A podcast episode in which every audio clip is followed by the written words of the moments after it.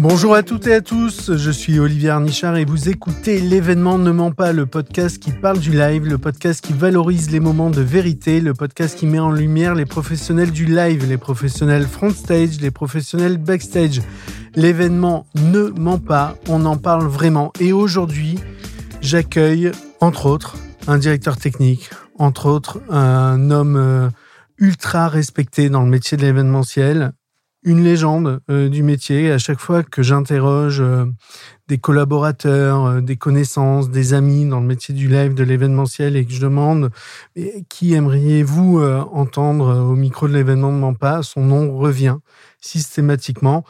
C'est Raymond Lopez. Bonjour Raymond. Bonjour. Comment vas-tu? Très très bien. Très très bien. Raymond, ça fait 24 épisodes que j'essaye de te contacter et pour que tu euh, viennes participer à l'événement de Mampa.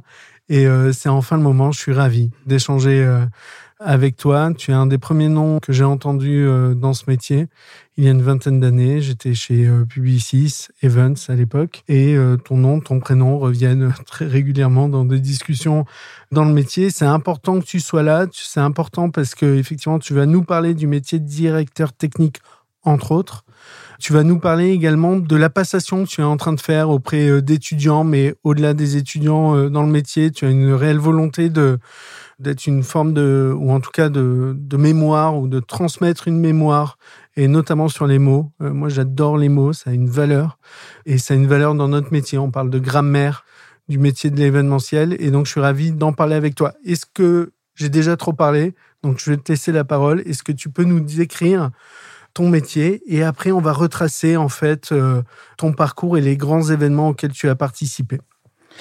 Alors mon métier, c'est plutôt une passion. Hein. Je dirais plutôt une passion parce qu'effectivement, euh, ça fait 45 ans que j'ai fait ça et à 45 ans, ben, j'ai commencé par pousser des fly cases, euh, évidemment.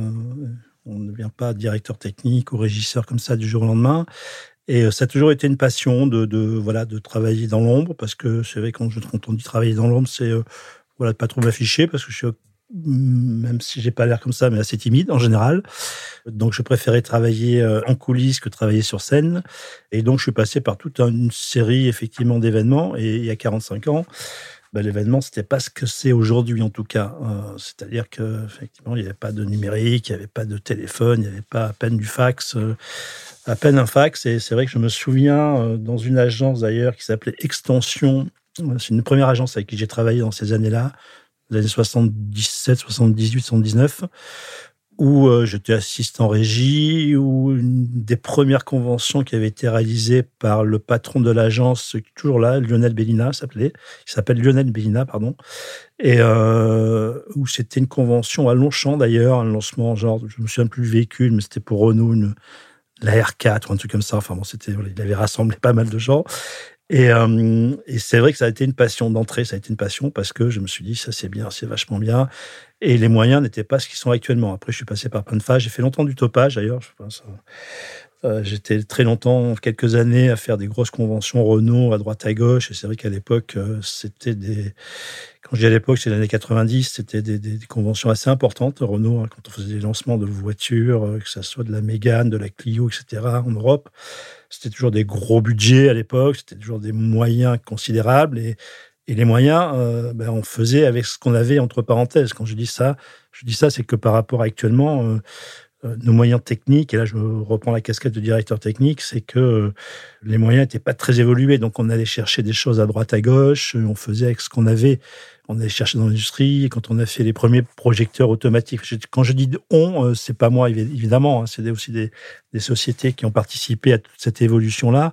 Et, ça a été pour moi une grande chance de naître à cette époque-là. C'est-à-dire que j'ai vécu cette, cette métamorphose, parce que c'est vraiment une métamorphose, ça a été assez exponentiel, où on est parti de pas grand-chose pour arriver maintenant à des moyens. Voilà, on, projection d'image, on fait ce qu'on veut. Euh.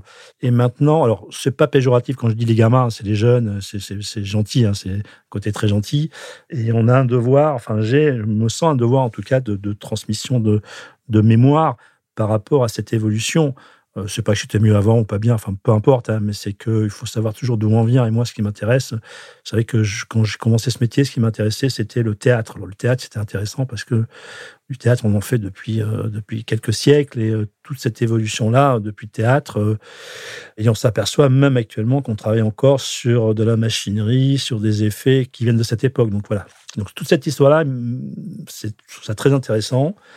Ça me passionne. Je passe beaucoup de temps là-dessus d'ailleurs, euh, voilà, où je fais beaucoup de recherches, où je récupère beaucoup de, documents, où je récupère beaucoup de témoignages, hein, parce qu'il y a pas mal de gens aussi euh, qui ont mon âge et effectivement qui ont commencé là-dedans, que ce soit dans le son, la lumière, la projection, enfin tout ce qu'on veut, y compris même sur le langage. Hein. il, y a, il, y a, une époque, on appelait ça 18e, 19e siècle, voire 20e, début du 20e, on appelait ça le, le langage des coulisses, euh, l'argot des coulisses. Maintenant, moi, j'appelle ça le technico-argot, c'est-à-dire c'est tous les mots qui sont employés dans notre dans l'événement, dans le spectacle. Depuis récemment Depuis récemment, voilà, où on dit un dire prod, où on dit un fly, un machin, etc., que ce soit des enfin, mots français ou pas français. Mais euh, voilà, donc je récupère tous ces mots-là auprès de plein de gens. J'essaye voilà, d'en faire pas un dictionnaire, parce que c'est toujours prétentieux un dictionnaire, mais voilà, de, au moins de recenser ça, parce que je trouve que c'est intéressant. Voilà, le langage est intéressant, les mots sont intéressants. Communication, donc les mots, c'est de la communication, donc tout ça, je trouve ça très intéressant.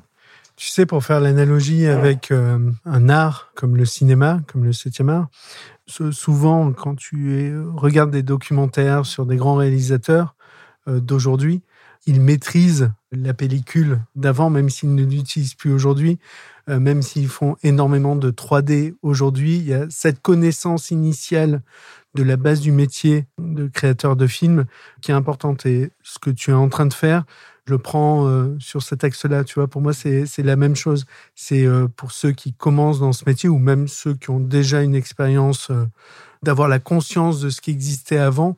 je trouve ça particulièrement intéressant. Juste si je reviens au début de notre discussion, j'aimerais que tu nous racontes quand même ce premier événement dans ton souvenir auquel tu as euh, participé et qui a été, j'imagine, une forme de révélation. Et tu parlais à la fois de moyens importants dans les années 90, notamment sur des événements voitures dont tu parlais, de moyens budgétaires importants et finalement de moyens techniques qui, eux, n'étaient pas importants. Et c'est peut-être euh, un équilibre qui est inversé aujourd'hui Peut-être, peut-être pas, je ne sais pas, tu vas nous le dire, mais je trouve ça intéressant comme, euh, comme euh, axe de discussion. Bah, euh, oui, c'est complètement inversé, je dirais même comme les agences, parce que dans les années 80-90, à l'époque, je travaillais pour deux, trois agences qui étaient extensions, qui étaient de Mémoire Villa d'Alésia, voilà, avec mmh. William Perkins, qui était Marketplace, avec Mitchells. Et il y avait trois, quatre agences qui se partageaient, entre parenthèses, presque l'ensemble des événements qui avaient lieu à cette époque. Et maintenant, ça s'est complètement renversé puisque tous les événements sont gérés par, enfin, il y a des grosses agences bien sûr, mais il y a une multitude d'agences moyennes, dites de seconde génération. Quand je dis seconde génération, c'est ceux qui ont commencé avec ces gens-là, effectivement, qui ont maintenant 20 euh, bah, ans derrière et plus de troisième génération. Donc maintenant, il y a énormément d'agences qui se partagent énormément d'événements. C'est vrai qu'à l'époque, quand on travaillait pour une agence, on travaillait beaucoup pour une agence. Enfin, il y avait beaucoup, beaucoup de choses. Et les moyens étaient pas énormes. Hein. Je me souviens les premiers euh, vidéoprojecteurs, c'était des Edophores, c'était des vidéoprojecteurs qui, qui étaient, c'était des usines à gaz, mais alors des trucs. Mais de projeter une image animée, waouh C'était euh, la première fois. Je me souviens, c'était au Palais des Congrès de Paris. Je me souviens, ils avaient acquis, ils avaient acheté eux un, un vidéoprojecteur. Alors années 80, je m'en souviens plus très bien, enfin dans ces années-là. Et la première fois qu'on a dit, mais vous, allez projeter un film, vous allez projeter là, le, c'était des bandes, hein, c'était du, du bêta, enfin des bandes bêta. Vous allez projeter ce film, on va pas le voir sur un écran, ça va être projeté en image. Oui, oui. Bah, alors c'était pas la projection n'était pas nickel, c'était pas nickel, ça bavait de partout, c'était compliqué. Il y avait ce qu'on appelait les moustaches à l'époque, donc on mettait des cartons devant pour pour cacher tout ça parce que autrement ça partait en vrille, voilà. Mais mais le fait de projeter une image, c'était waouh, c'était extraordinaire, hein, puisque juste avant, on ne savait pas projeter d'images, on projetait des diapos, on avait des carousels, c'était effectivement des diapositives. Et moi, dans mes premiers boulots, je me souviens, effectivement, sur ces conventions-là, c'était de nettoyer, parce que c'était des centaines de diapositives qu'on passait pour faire des, diaporamas, ce qu'on appelait des diaporamas, donc sur des grands écrans, il y avait plusieurs images, il y avait plusieurs plusieurs, plusieurs appareils de projection. C'était des carousels d'ailleurs à l'époque de chez Kodak. Et donc il y avait des grands paniers comme ça qui étaient remplis de diapositives. Et moi, un de mes premiers boulots, c'était la veille de l'événement de prendre les 30 paniers et d'enlever toutes les poussières qu'il y avait dessus avec une soufflette pour éviter qu'il y ait un petit poil, parce qu'effectivement, un poil projeté. Et je passais des heures et des heures et il fallait remettre la diapo dans le bon sens parce que si c'était inversé et quand il est 3 heures du matin, des fois, on fait moins attention. Donc, il m'était arrivé de faire quelques, quelques bêtises à ce niveau-là et je, nettoyais des diapositives. Enfin, j'étais assistant régisseur et je faisais ça. C'était, euh, et ça, voilà, maintenant, ça, ça n'existe plus évidemment puisqu'on fait tout sur, sur informatique. Donc, ça a été effectivement un des premiers. Et je trouvais ça passionnant, bah, la, projection d'images, euh, toute cette technologie. Quand j'ai reçu, je me souviens aussi dans ces années-là, il y a eu le fax, la sortie du fax. Parce qu'à l'époque, il n'y avait pas de fax, j'ai commencé, pas de téléphone portable. Quand j'ai vu la première image, je ne sais plus qui m'a envoyé un croquis, et le fax, et l'image qui apparaissait, je me suis dit là, on atteint le summum de la technologie. Genre le summum de la technologie. On ne pourra jamais faire mieux. Tu vois, qu'une image qui apparaît, j'étais là, j'ai trouvé ça extraordinaire, extraordinaire. Maintenant, tu vois où on en est, mais bon, c'est. mais voilà. Et donc, cette technologie qui a évolué au fur et à mesure, à chaque fois, j'ai trouvé ça extraordinaire. Moi, je fais beaucoup de plans. Bah, j'adore faire les plans. Les plans des événements, etc., que je fais. de plans techniques. De plans techniques, de, de techniques, de plans d'implantation, on va dire, de plans d'implantation. Et actuellement, je fais encore des plans pour, pour les JO, etc. Je fais des plans, je travaille sur des plans, je fais des plans pour plein de choses. Parce que, effectivement, la maîtrise, euh, j'ai aperçu au fur et à mesure. J'étais un des premiers à faire de la 3D. D'ailleurs, dans les années 80, il n'y avait pas de 3D. Hein. Les premiers logiciels 3D étaient d'ailleurs français, Turbo 3D, qui date des années euh, 80, 90. À l'époque, c'était même pas des Macs, c'était encore des PC. Donc, j'ai commencé à faire des dessins comme ça. Et pareil, le premier plan que j'ai imprimé sur une petite imprimante, j'étais je trouvais ça extraordinaire d'imprimer un petit plan. Alors, c'est un truc très simple, hein. c'était quatre traits, machin, avec une indication, mais de pouvoir imprimer ça, puisqu'avant, on travaillait vraiment, on faisait des plans à la main. Enfin, moi, je, travaillais avec des gens qui faisaient des plans à la main, des architectes qui travaillaient à la main, etc. Même un des premiers gros événements sur lesquels j'ai travaillé, euh, c'était pour le bicentenaire de la Révolution française, c'était à Dakar, où on faisait un spectacle, donc pour à l'époque, 89 à Dakar. C'était Mitterrand, effectivement, qui était là, qui était venu d'ailleurs à Dakar, qui était aussi, alors c'était un événement au bord de la plage, hein, sur l'esclavage, etc., etc. Enfin, un gros événement on faisait pas de projection. Donc, toutes les séquences avaient été enregistrées en amont en 35 mm, développées, etc., projetées avec des cabines, etc., etc. Et, ça, effectivement, c'était euh, voilà, c'était les premiers types de projections et c'était c'était extraordinaire, extraordinaire de voir ça. Quand je voyais ça, je me disais mais et chaque, pas décennie, mais à chaque fois, j'ai découvert des choses comme ça. Et quand j'ai commencé à faire ces plans, parce que c'était pas que je commençais à faire des plans, je commençais un petit peu à faire de, la modélisation, et à l'époque, j'étais le seul, et tout le monde me disait, mais attends, mais Raymond, mais c'est une mode, ça ne te prend pas la tête, ça sert à rien de, faire des plans sur ordinateur, c'est à la mode. Je me souviens de vieux directeurs, enfin de vieux, même pas directeur technique, parce que le terme de directeur technique est arrivé à cette époque-là. Je pense que je dois être, un des premiers à mettre à, voilà, je dois être un des premiers à, à mettre à appeler directeur technique. Mais bon, et euh, plein de gens me disaient, des vieux directeurs de production, ils disaient, mais, mais ça sert à rien, Raymond, l'informatique, de toute façon, c'est une mode, tu verras, dans cinq ans, il y aura plus rien. Ça fait pas chier. Et moi, j'étais passionné, quoi, les ordinateurs, etc., les, les premiers, euh, les Clarisse Draw, je me souviens, c'était les premiers logiciels où on faisait pas grand chose avec, mais voilà, les premières modélisations. Et je trouve que la maîtrise d'un plan, c'est comme un architecte. C'est-à-dire que finalement, parce que tu dessines un plan, tu fais un événement, donc tu vas faire le plan, en 2D, en 3D, tu sais pourquoi tu mets les choses, tu sais où tu mets les choses, tu sais où tu mets l'entrée publique, tu sais où tu vas mettre ça, tu sais où tu mets le vestiaire, tu sais, voilà, tu sais parce que parce que tu as visité, parce que machin, etc. Et donc, euh, et donc tu as les tenants et les aboutissants de toute l'implantation. Tu sais pourquoi le vestiaire est là. Il est là parce que peut-être tu pouvais pas le mettre ailleurs. Il est là parce que euh, tu l'as mis là parce que les gens passaient par là. Et voilà pourquoi tu fais ça, pourquoi tu fais ci, pourquoi tu voilà, etc. Et donc ça veut dire qu'effectivement tu as la maîtrise un peu de tout l'événement. Tu as vraiment la maîtrise parce qu'à partir du moment où on va te dire mais pourquoi tu as mis ça? Tu sais pourquoi tu l'as mis, tu sais qu'il faut des sorties de secours, etc., etc.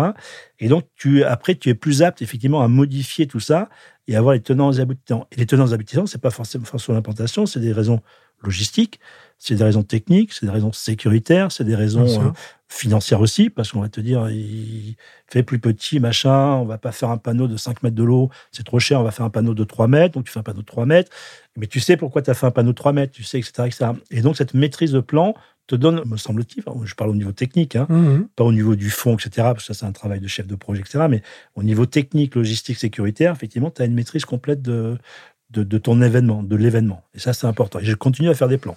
Mais ce qui est intéressant euh, dans ta vision, dans ton approche, c'est que je ne sais pas si tout le monde s'en rend compte, mais moi, ce qui me vient à l'esprit, c'est pour maîtriser un plan, c'est la maîtrise de plusieurs grammaires ou de plusieurs euh, contraintes ou aspects, qu'ils soient, tu en as parlé, euh, technique, logistique, mais de sécurité, de sûreté, de, conscience des, publics à accueillir, les publics mmh. qui viennent assister, le public qui vient euh, se produire, des, euh, éventuels institutionnels qu'il y a sur un événement. Et en fait, c'est cette connaissance de tous ces aspects de l'événement qui te permet d'avoir les tenants et les mmh. aboutissants, mmh. comme tu me dis, de ton plan et donc de la cartographie de l'événement. Je ne parle pas du fond, je ne parle pas du contenu, mais euh, je parle de mmh. la réalité du lieu et de comment va vivre le lieu euh, et donc l'événement. Ok. Et, donc, et tout ça vient par là. Alors tout ça, c'est un. Alors, je sais pas si c'est un. On va dire que c'est du bon côté, c'est la curiosité. Moi, je suis très curieux. Donc, euh, j'aime bien comprendre ce que je fais et ce que je vois. C'est-à-dire qu'effectivement, quand je travaille euh, sur euh, un plan, que ce soit les aspects logistiques, même sanitaires, hein, sur euh, Solidaise, on a beaucoup de sanitaires, etc. Pourquoi on met des sanitaires? Qu'est-ce qu'on met comme type de sanitaire, etc., etc.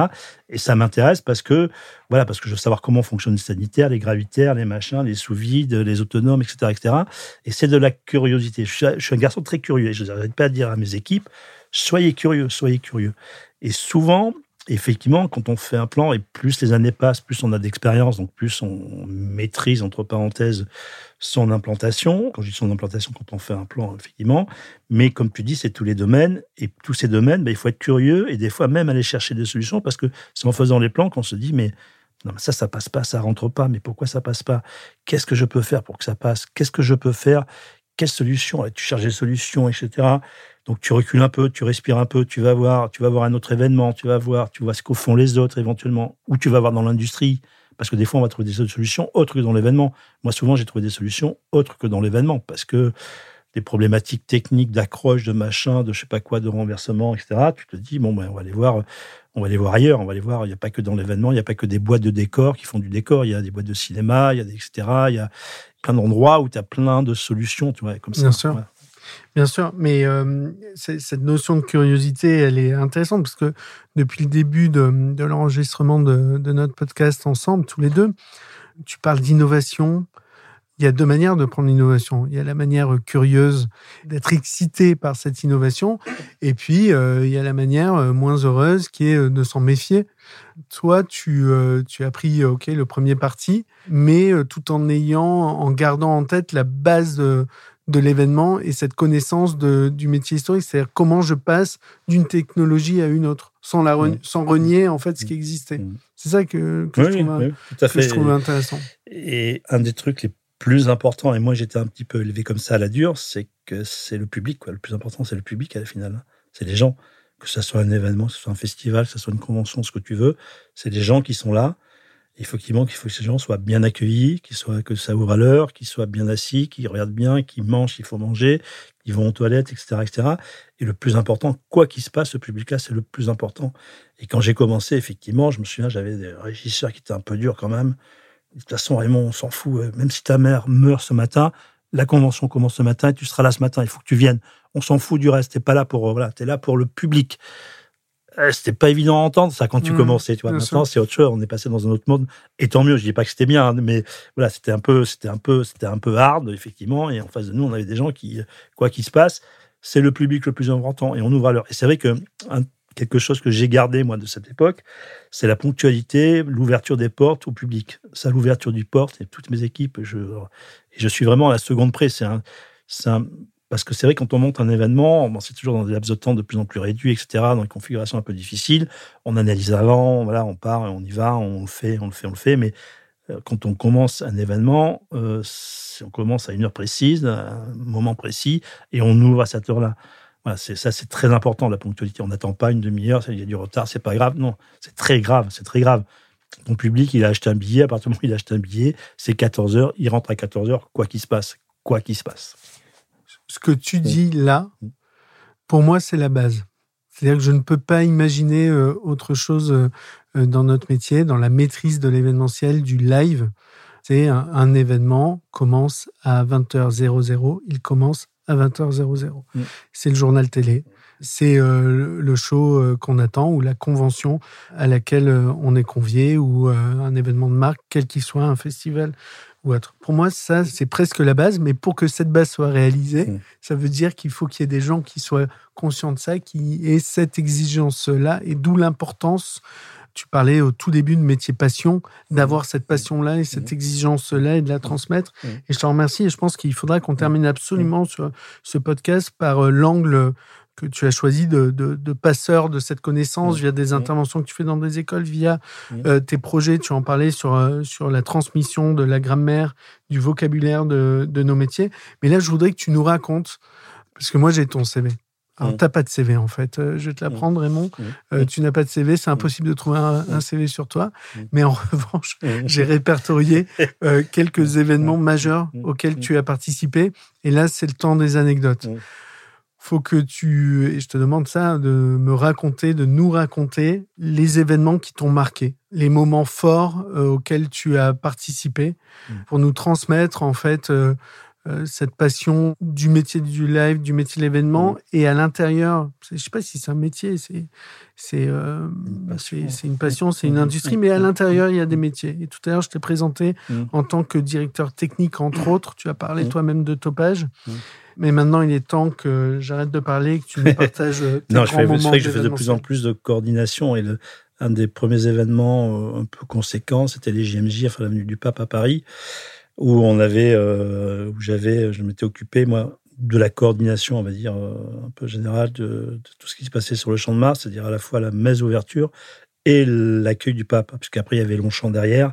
C'était en et Longchamp, c'était en 97, 90. août 97. Il y avait Longchamp derrière, c'était Yvan, mon ami Yvan Liman qui s'en occupait, lui. Bien sûr. Et moi, je m'occupais de l'autre partie de, de la partie. Donc, je leur envoyais tout ça. Et c'est vrai que cet événement, il était assez lourd. Et à l'époque, j'avais fait un vrai choix. Contrairement à Yvan, mais après, chacun son choix. hein.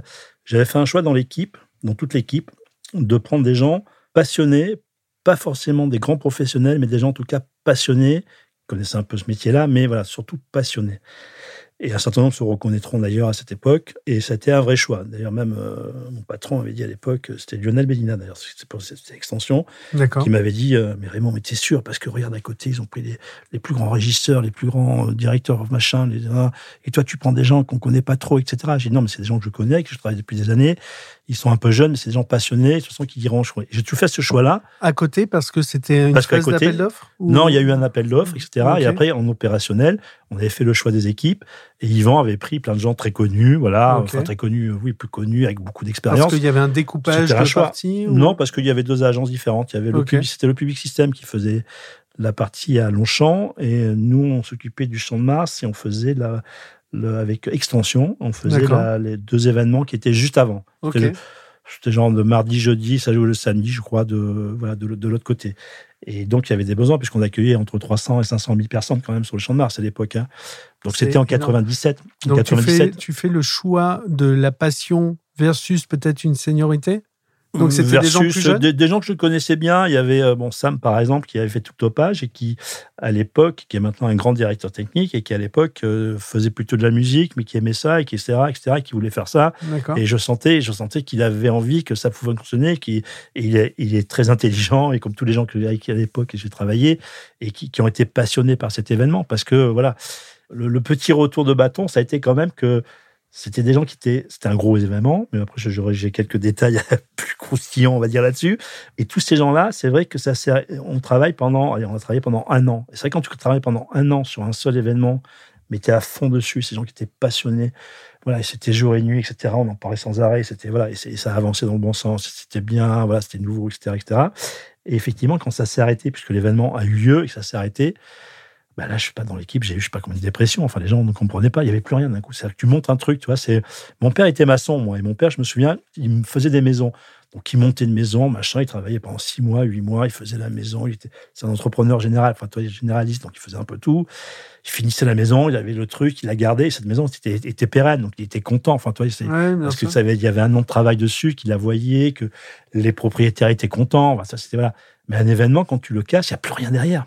Il n'y a plus rien. C'est-à-dire que tu passes à autre chose.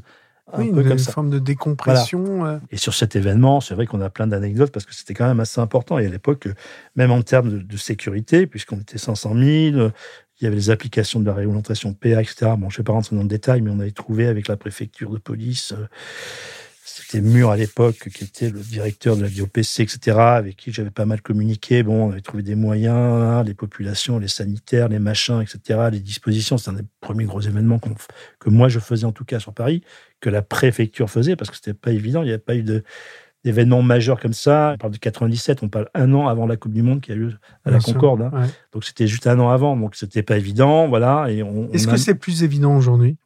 Les relations avec la préfecture, organiser un événement grand public euh, bah, dans Paris Ça dépend comment tu t'appelles. c'est vrai que c'est non mais moi quand je vais à la préfecture, c'est vrai que en général, je vois ils connaissent un petit peu parce que ça fait ça fait 20 ans que je côtoie pas mal, même si les directeurs changent, même si les gens changent, et même s'il y a des gens qui m'aident aussi à avoir ce relationnel. Et après, c'est une sorte de confiance, c'est une sorte de parler. Quand j'échange avec un, directeur de la, un directeur de la préfecture, je, sais de quoi je parle en général. Oui, quand je sais pas, je dis je sais pas. Moi, ce que j'adore chez les gens, c'est quand on ne sait pas, de dire je ne sais pas. Ne pas mentir, on ne ment jamais. ça, c'est aussi un des. Ne pas mentir dans l'événementiel, on est bien d'accord, les enjeux sont trop importants. Ma question, elle n'était pas tant que ça sur le relationnel, parce que j'ai pas de doute. Elle était plus sur euh, le contexte sociétal. Est-ce que c'était plus facile d'organiser un événement grand public à la Concorde euh, ou à Longchamp il y a 25 euh, ans qu'aujourd'hui C'était moins, il y avait moins de contraintes sécuritaires, de sécurité et de sûreté. Il faut faire la différence entre sécurité et sûreté. Donc il y avait moins de contraintes à ce niveau-là. Alors pour moi, la différence entre sécurité et sûreté, la sûreté, c'est l'appréhension des problèmes qui peuvent être générés par l'homme. Là où la sécurité, c'est les contraintes euh, techniques euh, ou euh, propres à un lieu ou à une situation. Je vais résumer plus simplement. Enfin, la sécurité, c'est tout ce qu'on peut prévoir qui peut arriver. Et la sûreté, c'est tout ce qu'on ne peut pas prévoir. Et donc, il peut être tout ce qu'on peut prévoir. Euh, et donc, un côté malhonnête. Voilà. Et euh, la sécurité, il y a des textes de loi, mais à ne pas en finir, sur tous les niveaux, évacuation, dégagement, machin, secours incendie, etc. La sûreté, il y a très peu de textes de loi, puisque la sûreté, c'est de la malveillance, c'est des attentats, c'est des choses comme ça, où on prend des précautions. Et c'est vrai que actuellement, dès qu'on monte un événement sur Paris, et là, j'ai un événement le J'en fais encore un petit peu comme ça, quand même. Pour le plaisir Pour le plaisir, le 12, euh, le 12 novembre, là, avec JR à, à l'Opéra, où on fait un truc extérieur, effectivement. Et là, effectivement, si on avait fait ça il y a 20 ans, on n'aurait pas mis un dispositif d'agent de sécurité autant important qu'actuellement. Parce qu'actuellement, dès qu'on fait un chose, chose grand public, c'est, c'est pas forcément de la palpation, mais en tout cas, c'est des détections à l'entrée, c'est de la sécurisation, c'est de la barrière, c'est de, des plus anti-intrusion, c'est etc., etc. Donc, c'est des moyens plus lourds. C'est vrai que ces budgets ont augmenté depuis les attentats, on le sait, enfin, ça a augmenté. Donc, c'est un peu plus délicat, c'est un peu plus dur.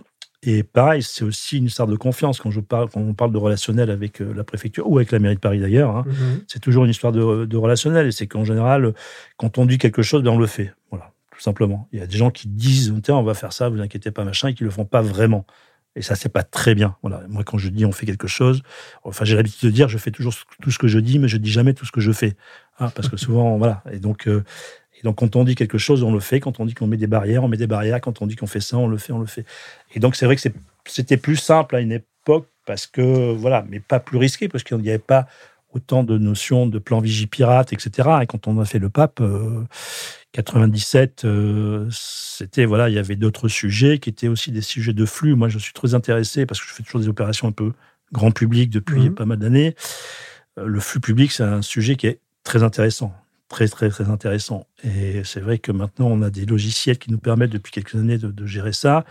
Il y a 20 ans, il n'y avait pas de logiciel. J'ai fait euh, des opérations et, des opérations à des millions de personnes. Quand je dis des millions de personnes, euh, par exemple, le pape à Varsovie, qui a eu quelques années après, j'avais été consultant pour leur filer un coup de main, c'était 3 millions de personnes. Et à un moment donné, on se dit, mais comment on fait un événement où on a une personne, une seule personne qui est le pape, et on met 3 millions de personnes devant. Comment les gens vont voir, comment les gens vont arriver, comment les gens... Et on fait ça à Varsovie, dans une ville qui fait 300 000 habitants. Donc on commence à se poser pas mal de questions. comment on va faire? C'est vrai qu'il y a plein de gens face à ce genre de, problématiques qui, disent, mais on ne sait pas quoi. Et alors on le prend simplement, on le prend simplement. C'est-à-dire que tout ce qu'on fait pour 2000 ou 3000, on sait le faire pour 3000 personnes, mais on multiplie. on fait 10 fois pour 3000, ça fait 30 000. On fait 100 fois pour 3000, ça fait 300 000. Voilà. Et donc, tout ce qu'on donne pour 3000 personnes, ben on va le multiplier après des flux, etc. Il y a des problèmes surtout de tout à l'égout, parce que quand vous êtes dans une ville de 300 000, vous avez 3 millions de personnes, et que vous mangez des toilettes, enfin voilà, c'est un peu compliqué. Enfin, ça, après, c'est des relations avec l'Amérique, etc., etc. Quand j'ai fait, le, je me suis occupé aussi euh, à titre euh, en, tant que consultant du bicentenaire de la Révolution au Mexique, je m'occupais de, il y avait trois gros événements, il y avait un événement dit olympique mhm. sur une grande artère, et pareil, là, c'était 3-4 millions de personnes. 3-4 millions de personnes qui venaient voir l'événement ce qu'on avait fait à l'époque en 2005, euh, on avait fait ça sur les Champs-Élysées, je ne sais pas si tu te rappelles, où il y avait tous les, tous les sports pour Paris, la présentation de Paris, toi. Là, pareil, on me dit, euh, enfin, on me dit, je travaillais en amont, etc., sur les Champs-Élysées. On va monter tous les sports. D'une piscine avec des chevaux, une carrière de chevaux, du tir à lag. Et on fait venir tous les sports, du beach volley, etc. Tous les sports. Et on a 12 heures pour monter. 12 heures. Une nuit pour tout monter et une nuit pour tout démonter réfléchissons. On a un truc, voilà, c'est impossible, oui, c'est impossible, mais on va trouver des solutions. effectivement, les solutions, on les a trouvées. Et à tous les niveaux. Et des solutions, il y en a des simples, il y en a où tu te creuses un peu plus la tête. Et une des solutions, c'était de dire, euh, à partir du moment où on va fermer les Champs-Élysées à 18h, moi je voulais qu'à 18h01, les gens commencent à bosser. Ça veut dire qu'on avait approvisionné sur tous les trottoirs tout ce qu'il fallait en amont. On avait approvisionné le bungalow, on a fait venir les équipes, les Fenouilles qui étaient là, les mecs étaient là, ils avaient, tout le monde avait bu son café, etc. Le café était chaud pour la nuit, les chasubles, les machins.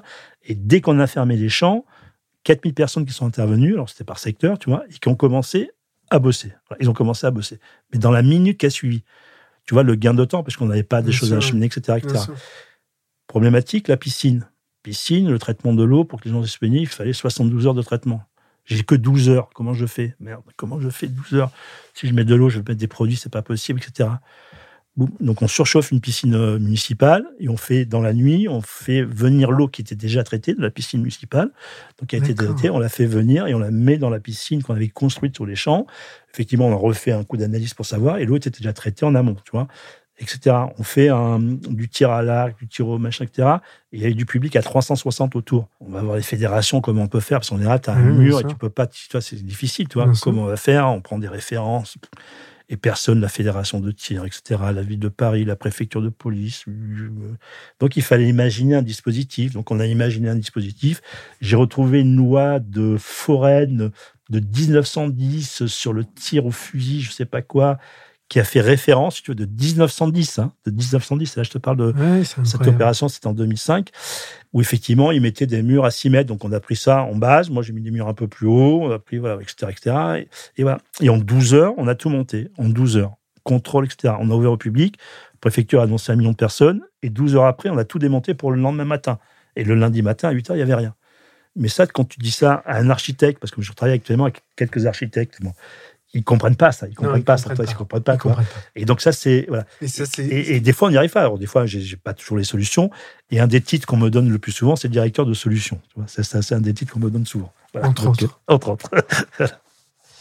Mais euh, non, allez, j'ai, enfin cet exemple, ce cas euh, est incroyable. J'ai du mal à te laisser dire que c'est juste un effet multiplicateur je, je, ok, je, je comprends. Euh, psychologiquement, je parle psychologiquement. mais dans les faits, je voudrais pas qu'on croit que c'est juste un effet multiplicateur quand, quand on va dire, ok, on accueille un million de personnes, c'est oui, oui. Enfin, je, non, mais j'ai bien, j'ai bien compris. C'est pour ça que l'exemple derrière que tu as donné sur euh, cet événement olympique est génial parce que là, pour le coup, on voit que il faut trouver des solutions et que c'est un ensemble de ou une ingénierie globale qui est incroyablement euh, complexe et excitante. Et c'est ça qui est génial. Est-ce que tu peux nous raconter euh, d'autres anecdotes? J'ai pas envie de te lancer sur. J'ai sous les yeux les grands événements auxquels tu as participé, mais est-ce que comme ça, tu aurais euh, des, souvenirs incroyables à nous partager? C'est pas forcément les événements les plus les plus importants en termes de public, etc., qui sont les plus stressants.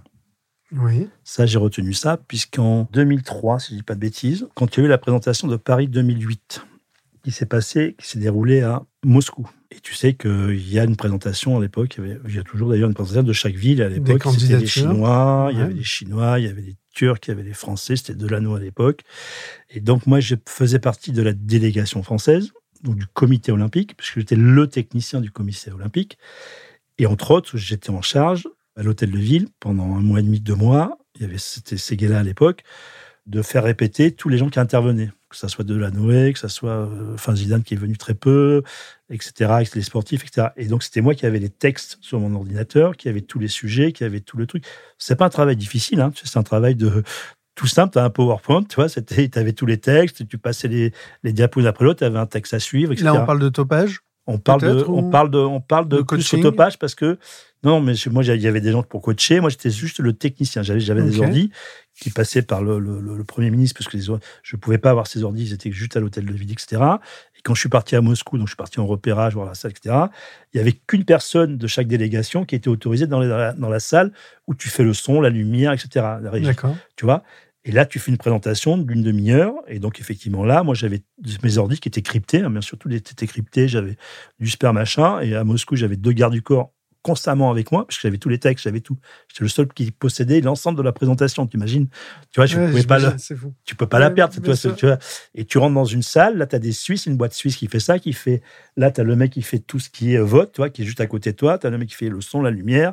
Tu fais des répétitions avec eux. Tu es le seul autorisé à rentrer dans cette salle personne d'autre, tu vois.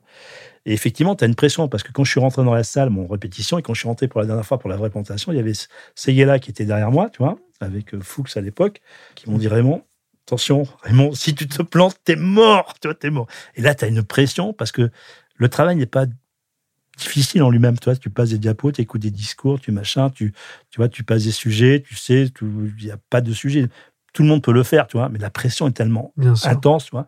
Et donc là, j'ai vécu un coup de pression, tu vois. Ça a été une pression, euh, une, une pression où, quand j'ai fini, j'ai fait.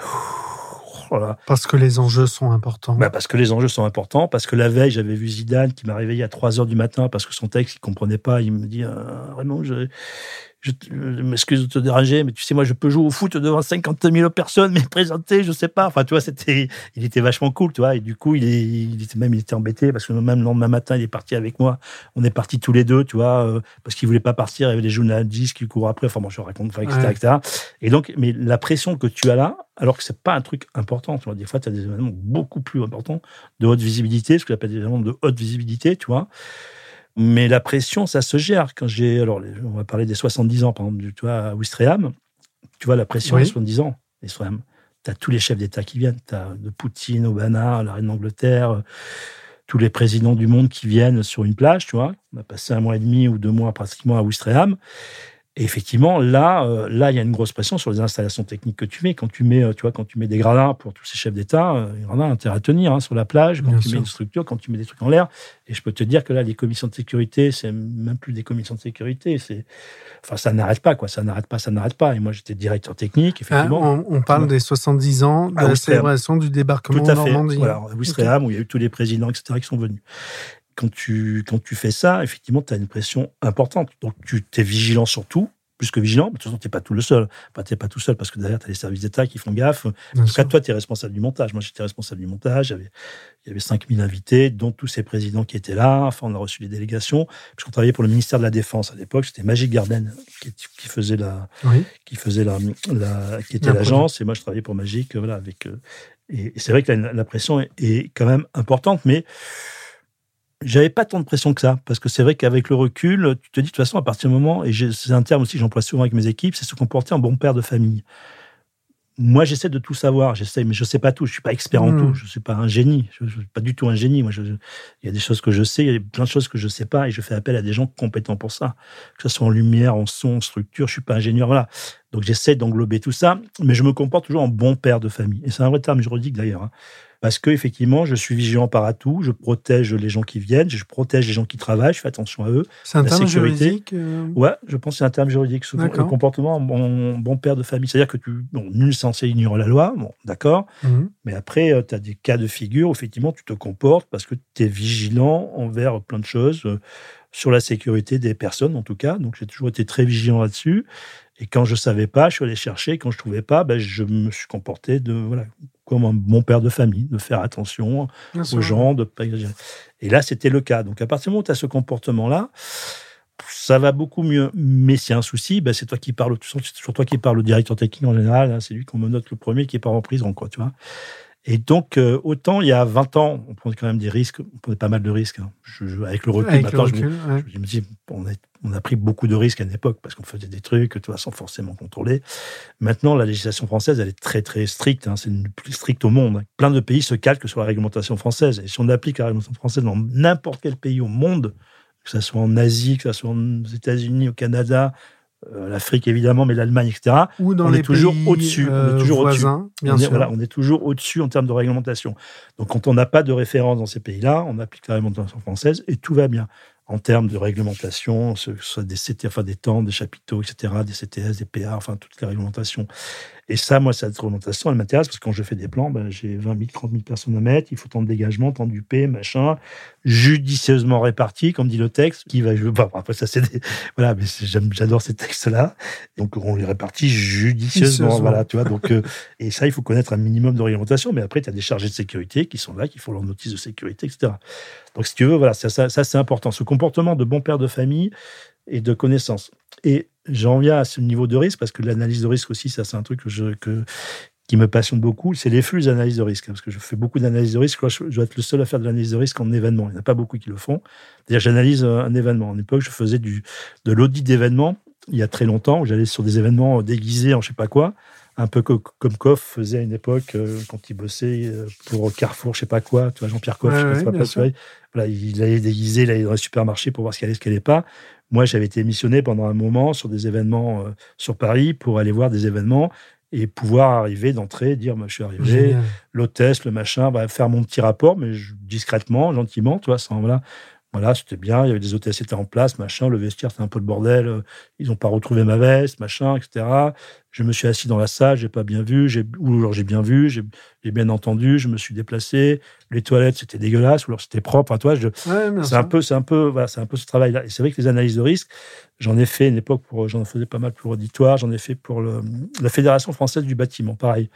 Et une analyse de risque, enfin, je vais vite en parler rapidement. Vas-y, non, non, C'est euh, dans l'événement, c'est pareil, c'est tu fais pas ça tout seul. C'est-à-dire que je vais voir le gars qui fait l'énergie électrique. Voilà. Je discute avec lui sur un lieu, sur un événement précis, et je lui demande ce qui, pour lui, en connaissance de cause, les risques qu'il peut y avoir dans ce qu'il met en place.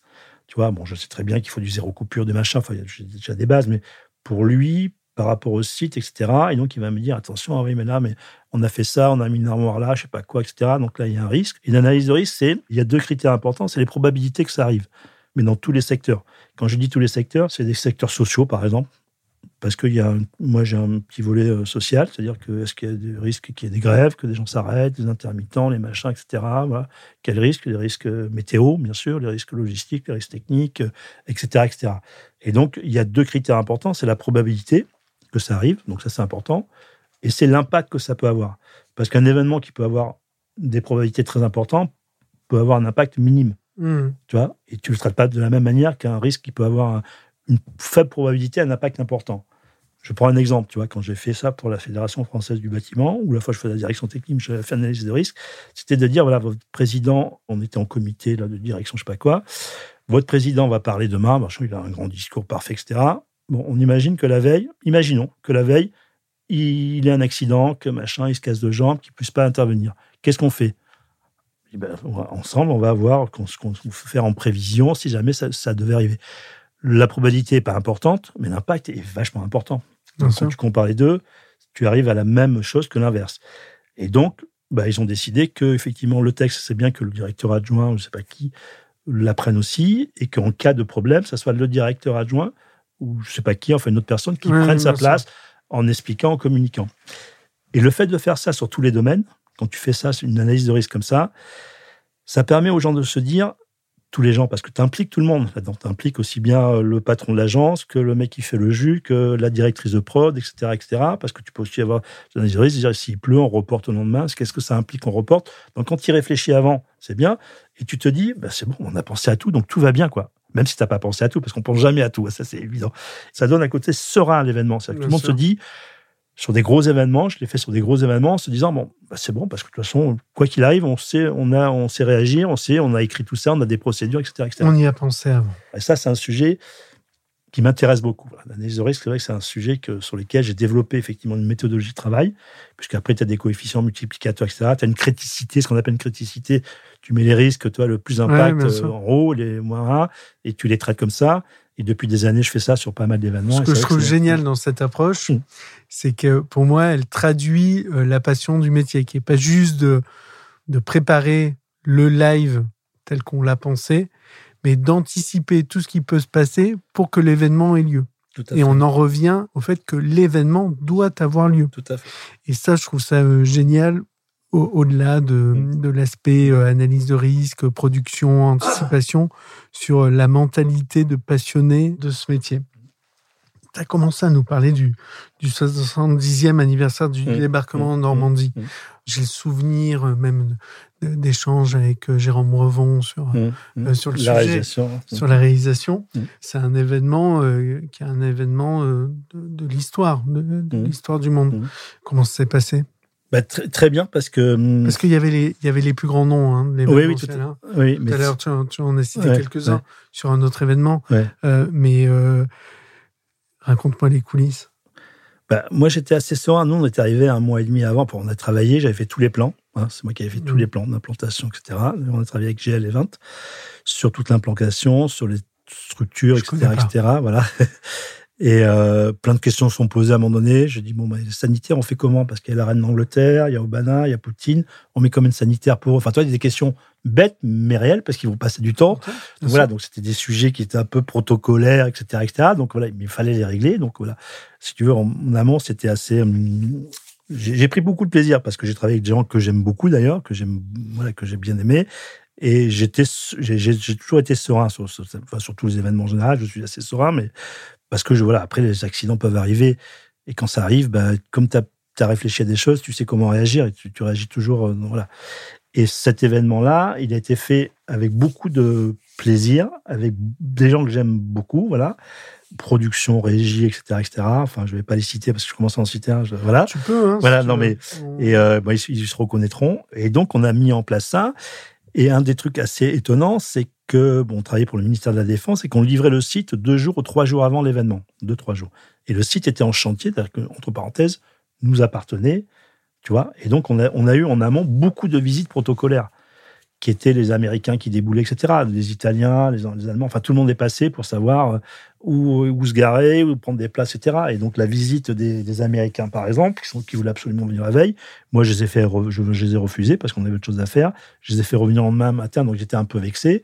Mais ils sont quand même venus, le secret de service, avec leur chocolat Maison Blanche, leurs gadgets, leurs machin, etc. pour essayer d'adoucir. Ils voulaient mettre 20 véhicules à l'arrière, mais on n'avait que la place que pour 10 véhicules. Donc on a négocié 10 véhicules ou 20 véhicules. Voilà, ça s'est passé assez simplement avec les services d'État aussi. C'était le SPHP à l'époque, euh, qui est maintenant le service, euh, qui est plus le, même nom, le service de protection des hautes personnalités. Parce qu'à partir du moment où on reçoit des personnalités dans notre pays, enfin chaque pays qui reçoit, effectivement, est responsable de la sécurité globale de, l'événement. Donc on est quand même mmh. responsable de la sécurité de l'événement. Donc ça, ça me dépasse parce que c'est le service d'État, évidemment. Mais Néanmoins, des minages, machin, etc. Et c'est vrai que pendant un mois, à chaque fois qu'on posait un truc, un pied, un machin, ben, on déminait dessous, le service de minage venait, etc. Ils étaient là 24 heures sur 24. Donc ça a été, voilà, pas laborieux, mais on savait à quoi on s'attendait. Donc voilà, donc on a monté ça.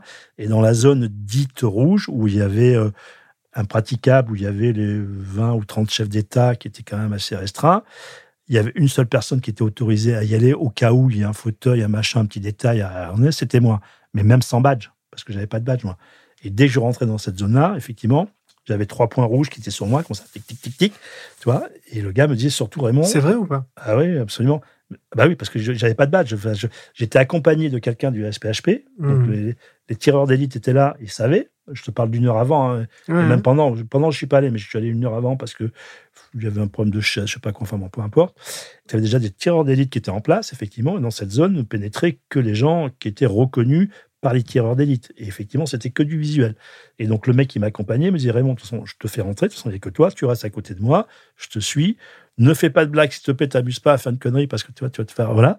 Et effectivement, j'avais deux à trois points rouges qui me suivaient sur moi. de voilà. Au dernier moment. Fais gaffe, voilà, ne fais pas de hmm. conneries. Donc, pour déplacer, je sais pas quoi, machin, etc. Et donc voilà, c'était quand même un, événement de haute, haute, haute, haute euh, enfin, visibilité, etc., etc. Et on avait à l'époque, euh, voilà, et, et pareil, j'ai fait venir des gens que j'aime beaucoup, qui sont venus, les, chefs d'État, tout ça qui arrivait, à part la reine d'Angleterre qui a été déposée au pied, parce que c'est la seule, parce qu'elle ne pouvait pas marcher, on les faisait marcher sur une quarantaine de mètres, cinquantaine de mètres, avec deux enfants dans les mains. Enfin, mmh. entre parenthèses, on leur donnait les enfants. Enfin, leur donnait. Il y avait quelqu'un de mon équipe, Lisa, qui est complètement qui, prenait les enfants de, l'école et qui, les amenait jusqu'aux personnalités à donner. Il n'y a que Poutine qui n'a pas voulu, enfin, bon, peu importe. Je ne mettrai pas d'avis là-dessus. Et pour Lisa, c'était un, truc voilà, extraordinaire.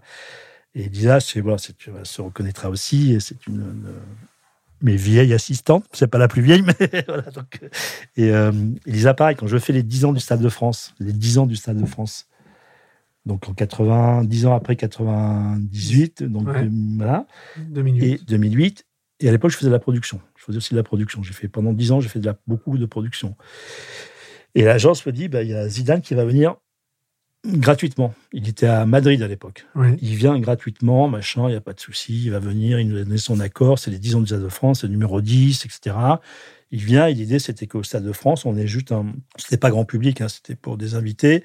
Et que Zidane rentre sur le terrain, moment, phase de droit dribble, un coup de ballon, et là, il y avait un feu d'artifice, pas possible, il partait, tout. Hein. Mais Zidane, il fallait s'en occuper. Enfin, il fallait s'en occuper, il fallait le manager un peu, quoi. Et pareil, j'ai appelé euh, Lisa, qui est d'origine algérienne, enfin, qui connaît qui est une folle de Zidane. J'ai dit, tiens, tu vas me filer un coup de main, mais qu'est-ce que je veux faire vraiment J'ai dit, tu verras, viens, tu vas me filer un coup de main. quand je dis que c'était Zidane, elle a appelé toute sa famille, etc., etc. Et là, pareil, Zidane vient gratuitement, mais il vient pas gratuitement, Zidane. Zidane, déjà, il faut affréter un avion. Il vient avec sa famille. Il va manger dans des restos. Il faut le suivre. Qui paye le resto? C'est pas lui, hein, c'est etc., Pendant une bonne dizaine, douzaine d'années, j'ai fait beaucoup de production. je faisais les deux parce qu'à l'époque, euh, j'arrivais à faire les deux. J'arrivais à faire de la production, à faire de la direction technique et voire à faire du topage. Mais ça, maintenant, c'est voilà, maintenant c'est fini. Hein, et ça traduit euh, ce que tu décris et, et ces différents métiers traduisent la professionnalisation de ce métier. Au mmh, début de notre discussion, mmh. tu disais j'ai été un des premiers euh, nommés DIRTEC. Mmh. Aujourd'hui, on ne peut pas imaginer un événement sans DIRTEC. On ne peut pas imaginer un événement sans, sans, Topper. Je discutais la dernière fois avec un dirigeant d'entreprise qui me disait, bah si c'était un des dirigeants d'Hermès, pour qui on, vient de faire un événement magnifique, qui me disait son rapport à l'événementiel. Et de la première fois où sur un événement, euh, il devait faire des économies quand il était jeune et on lui a dit, euh, et lui, il a vu euh, dans les lignes topper. Il s'est dit, bon, bah, ça, ça sert à rien. Et l'agence, à l'époque, qui l'accompagnait, lui a dit, ça, c'est hors de question, on ne supprime pas le topper. Et il a dit, et j'ai rencontré la personne qui faisait le topage. Et c'était le chef d'orchestre de l'événement. Et j'ai compris que si j'avais viré cette ligne, si j'avais, si j'étais resté bête parce que sans, avec un manque de mmh. connaissances à ce moment-là, mmh. évidemment, euh, j'aurais planté l'événement. Mmh. Mais ça, c'est la professionnalisation de notre secteur qui, euh, qui amène euh, la différenciation, le respect de ces différents métiers. Raymond, je peux pas te Topper, juste, Topper, juste une anecdote, et ça, Jean-Benoît, je ne sais pas si Jean-Benoît l'a déjà fait. Moi, j'ai fait, je crois, je pense être le seul d'ailleurs, mais peut-être qu'il y en a d'autres, mais je pense être le seul à faire un topage sous huissier. Sous huissier.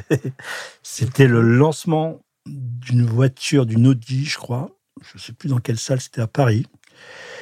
Donc on travaillait dessus. Je faisais la direction technique et le topage. C'était un lancement de bagnole euh, qui apparaissait, qui tournait, machin, etc. Et l'agence, je ne sais pas, l'agence avait effectivement vendu euh, des effets, des machins, etc. La voiture va apparaître, il va y avoir 10 danseurs, ça va être rouge, elle va tourner, elle va machin, il y a la projection, il y a du laser, tout le kit complet, tu vois.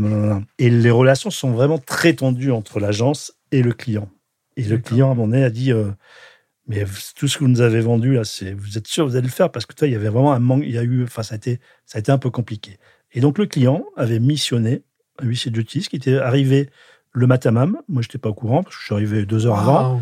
C'était une, femme qui est venue, qui était huissier, et qui est venue pour me dire Je suis là pour euh, qui avait récupéré ma conduite, parce que moi j'avais édité la conduite, alors effet 1, machin, effet 18, euh, apparition de la voiture, euh, lumière rouge, machin, enfin bon, tous les effets étaient marqués sur la conduite, et qui était là pour s'assurer que tout ce que j'avais mis sur la conduite, qui correspondait à ce que, entre parenthèses, le client avait vendu, soit, bien réalisé. Mais elle y connaissait rien, parce qu'elle me disait, toi, c'est un peu de l'argot, enfin, toi, que, je sais plus ce que j'avais mis, enfin, toi, elle me disait, mais c'est le laser, ça va être comment, enfin, toi, donc, donc je l'ai briefé pendant une heure, toi, gentiment, parce que j'ai joué le jeu, enfin, toi, moi, je ne montais pas, donc et elle était là, et elle avait la, même conduite que moi, et au fur et à mesure, elle disait, elle marquait OK, tu vois. De temps en temps, elle me disait, là, c'est bon, vous l'avez fait, là, le truc? Oui, oui, c'est bon, oui, bon, OK, OK. Et elle faisait un rapport au client derrière pour s'assurer que tout ce qu'on avait mis sur la conduite, tout ce qui avait été vendu, entre parenthèses, voilà. Donc, j'ai fait un topage chez huissier. c'est étonnant. L'anecdote est géniale. Alors, elle est triste parce qu'elle est, elle naît de manque de confiance ou en tout cas d'une relation compliquée entre une agence et un, et un client, un annonceur. Mais tu sais que moi, je milite pour euh, inviter les acheteurs chez nos clients, mmh. vu que maintenant tout passe par les achats. Mmh. Je milite à chaque fois pour euh, que les acheteurs du client viennent sur les événements, pour qu'ils se rendent compte, pour que la fois d'après, qu'est-ce que c'est un vidéoprojecteur, qu'est-ce que c'est ça, qu'est-ce que c'est ça, qu'est-ce que c'est ça, qui voit le matériel, qui voit les gens qui montent. derrière euh, une réunion, on peut tout se dire, hein, mais la réalité de l'événement, mmh. c'est ça. Vraiment, je peux pas te recevoir sans parler de Solidays. Ouais, bah oui. Mm. Mais j'ai pas envie d'en parler moi. j'ai envie de t'écouter. Écoute, moi, Solidaire, c'était en 2002 quand on m'a sollicité pour le faire. Et à l'époque, je n'avais jamais fait de festival. J'étais à l'époque, je me... on était beaucoup sur Orbus parce que j'ai fait le lancement de la 380, tu vois. Ça, ça a été aussi un truc, t'imagines pas, le lancement de la 380. Enfin, j'ai suivi toute la période. J'ai passé trois ans à faire que de la 380, de, le, de la première, tu vois, quand Chirac est venu poser la première paire de l'usine au lancement de la 380. Trois, ans, d'événements liés pratiquement à la que ça, pratiquement que ça. Ah Des inaugurations d'usines, tu vois, en Espagne, en, Allemagne, l'inauguration de la première, du premier moteur à Saint-Nazaire, je sais pas, enfin, je te raconte des bêtises, l'inauguration du bâtiment, euh, enfin, toi, il y avait chaque tous les trois mois, il y avait un truc, un événement, jusque le truc final qui était le lancement effectivement de l'A380 à Toulouse, où j'ai passé beaucoup de temps là-bas. Pendant un an, je faisais que des allers-retours pour ce truc. Et c'est vrai, quand tu fais un lancement d'avion, parce que je crois que j'ai lancé pas mal de choses dans ma vie, y compris, je me souviens d'un lancement d'un sanitaire chimique quand même, toi, c'est bon, de, voitures, de trains, de, enfin bon, etc., etc. Enfin, peu importe. C'était mon époque lancement, on va dire. Pendant 20 ans, c'était tous azimuts, un, sanitaire chimique. Une très belle idée d'ailleurs, qui était que quand il apparaissait, tu c'était derrière le rideau s'ouvrait et le truc tournait très très vite, tu donc on savait pas ce que c'était. Et quand il ralentissait, c'était le sanitaire chimique qui apparaissait. qui était, D'accord. C'était pour euh, la marque, je ne sais plus comment s'appelle, la marque qui faisait ça à l'époque. Euh. Ah là, il y a une pour le coup, je ne pourrais pas t'aider. Et la 380, effectivement. Euh, pourquoi j'ai dit ça? Oui, on peut parce qu'on parlait de Solidays. Et donc, quand j'ai repris Solidays, j'ai dit à Luc, Luc Barbier, qui est le directeur fondateur de l'association, parce que c'est une association qui tient le, le festival, je n'avais pas trop. Voilà, bon, c'est Béné, là, une copine qui m'a dit Si Raymond, vas-y, vas-y, ils ont besoin de quelqu'un, il faut que tu, leur files un coup de main, etc. Donc j'étais allé, j'avais vu, j'écoute, moi je vais te filer un coup de main cette année, mais je vais, je vais le faire une fois, et voilà, c'est juste pour. Parce que là, vous êtes. Il n'arrivait pas à trouver de genre, etc. etc. C'est la première fois que je faisais un festival, je faisais un truc de musique, dans un milieu euh, un peu dur quand même, parce que la musique, c'est quand même un milieu un peu dur. Je suis à l'époque avec euh, mon assistante, avec Séverine, on avait quand même eu des menaces de mort, etc. Euh, enfin, c'était un peu compliqué, enfin, peu importe. Et donc, des menaces de mort? Ah Oui, des menaces de mort, parce que les gens qui me laissaient des messages, mon truc, tu vas te planter, de toute façon, tu vas mourir sur le festival. Euh, j'imagine que c'est des gens qui, qui, qui, avaient été virés. D'accord, ok. bon, peu importe. Mais, moi, plus j'ai ça, plus ça me motive. De toute façon, j'avais pas de soucis. Au hmm. j'étais plus motivé en me disant, bon, on va y aller, vous allez voir, vous allez voir. ça me motive plus qu'autre chose. Et quand je l'avais pris, effectivement, qui était, euh, on avait deux, trois scènes, c'était pas très grand. Et j'avais dit à lui, je le fais une année, terminé, voilà, je te file un coup de main, après tu verras. Bon, effectivement, ça fait 22 ans, 23 ans maintenant que je le fais. Et euh, ce qui est bien, c'est qu'effectivement, au fur et à mesure, on a fait évoluer. Quand je dis avec Luc, effectivement, moi j'ai beaucoup travaillé. Et maintenant, je m'occupe plus de, de, la direction opérationnelle du festival, etc. Tu vois, on a fait évoluer d'année en année. Et c'est vrai qu'au début, c'était difficile parce que au début, il n'y avait pas beaucoup de monde. Il y avait deux scènes, il y avait 20 000 personnes sur deux jours. Euh, voilà. Et Luc m'appelait, euh, tu vois, une semaine avant, en me disant Raymond, putain, on n'a pas vendu assez de billets. Euh, qu'est-ce qu'on peut faire pour économiser? Donc, on a enlevé un chiotte, deux chiottes. Tu vois, on faisait mmh. des trucs, tu vois, mais une semaine avant, parce que, tu vois, il n'y avait pas d'argent. Parce que le but de l'association, effectivement, c'est de récolter des fonds pour, effectivement, faire pas de l'aide directe aux malades, mais enfin, aller aider des projets, des associations, etc. Et on l'a fait évoluer d'année en année, effectivement toujours avec cette contrainte de quand tu fais un événement comme ça privé, un festival ou un concert, c'est il faut quand même vendre des billets, quoi. Jusqu'au moment où effectivement il y a eu la bascule où les gens n'ont plus acheter en fonction d'une programmation, puisque les gens achètent toujours en fonction d'une programmation, euh, artistique en tout cas, mhm. puisque l'idée c'est d'attirer des gamins, entre parenthèses, toujours dans le bon sens du terme, Bien sûr. des festivaliers sur le site de Longchamp, et en même temps d'en profiter qu'ils soient là pour leur dire attention, il faut porter des préservatifs, attention, il y a des associations, aller voir les associations qui sont là, parce qu'il y a toujours des associations qui sont là, etc. etc. Donc c'était voilà, attirer les gamins par la musique, c'est pour ça que ça a toujours été du concert live et pas forcément de la télé, parce que la télé, voir un concert devant une télé, je trouve ça enfin, aberrant. Enfin, ça, voilà. Et jusqu'au moment, effectivement, il y a un peu plus de dix ans maintenant, où effectivement, les gens, ben, dès qu'on vendait les billets sans forcément de programmation, les gens achetaient. Voilà. Et si tu veux, cette bascule-là était importante parce que ça, a conforté au niveau du budget, enfin, ça a conforté à tous les niveaux. Après, c'est posé d'autres problématiques, effectivement, qui sont toujours des problématiques où il y a de plus en plus de festivals, les artistes sont de plus en plus sollicités, les prix, les machins, mais. Et ça, ce festival-là, il est important parce que il est important parce qu'il regroupe, si veux, j'ai fait venir à l'époque beaucoup d'agences beaucoup d'agences qui nous ont filé des coups de main, beaucoup de ce que nous on appelle les protis, c'est les professionnels gratis. Ça s'appelle des protis parce qu'il y a les bénévoles et il y a les protis. Et les protis, c'est un nom reconnu. Quand on parle des mmh. gens, tu verras, c'est et des protis, on a 800 ou 900 personnes qui viennent chaque année nous filer un coup de main un jour ou plus, enfin suivant le truc, qui viennent nous filer un coup de main. Et c'est vrai que pour plein de gens, ça c'est devenu, c'était en juin, c'était pour les agences en tout cas, c'est tout le retour que j'ai eu à chaque fois, c'était ah, putain, on est content de faire un truc qui hmm. sert à quelque chose, qu'on est content parce que les clients à l'année, voilà, c'était tous voilà, pour la cause, etc., etc. Et donc, ça a engendré plein de choses, des idées, et on s'amuse beaucoup. Moi, je le fais encore. Là, je, je, je, fais de la passation depuis un an maintenant, deux ans. J'ai promis à lui que je serais là jusqu'en 2025, un peu, un peu calmé, mais donc je fais de la passation au niveau production, direction technique, etc. Donc voilà, je produis beaucoup moins de choses, mais je suis toujours là parce que j'ai toujours mon mot à dire et que j'aime bien. Euh, et sur Solidaise, en dehors de ça, moi, je suis curieux, quoi.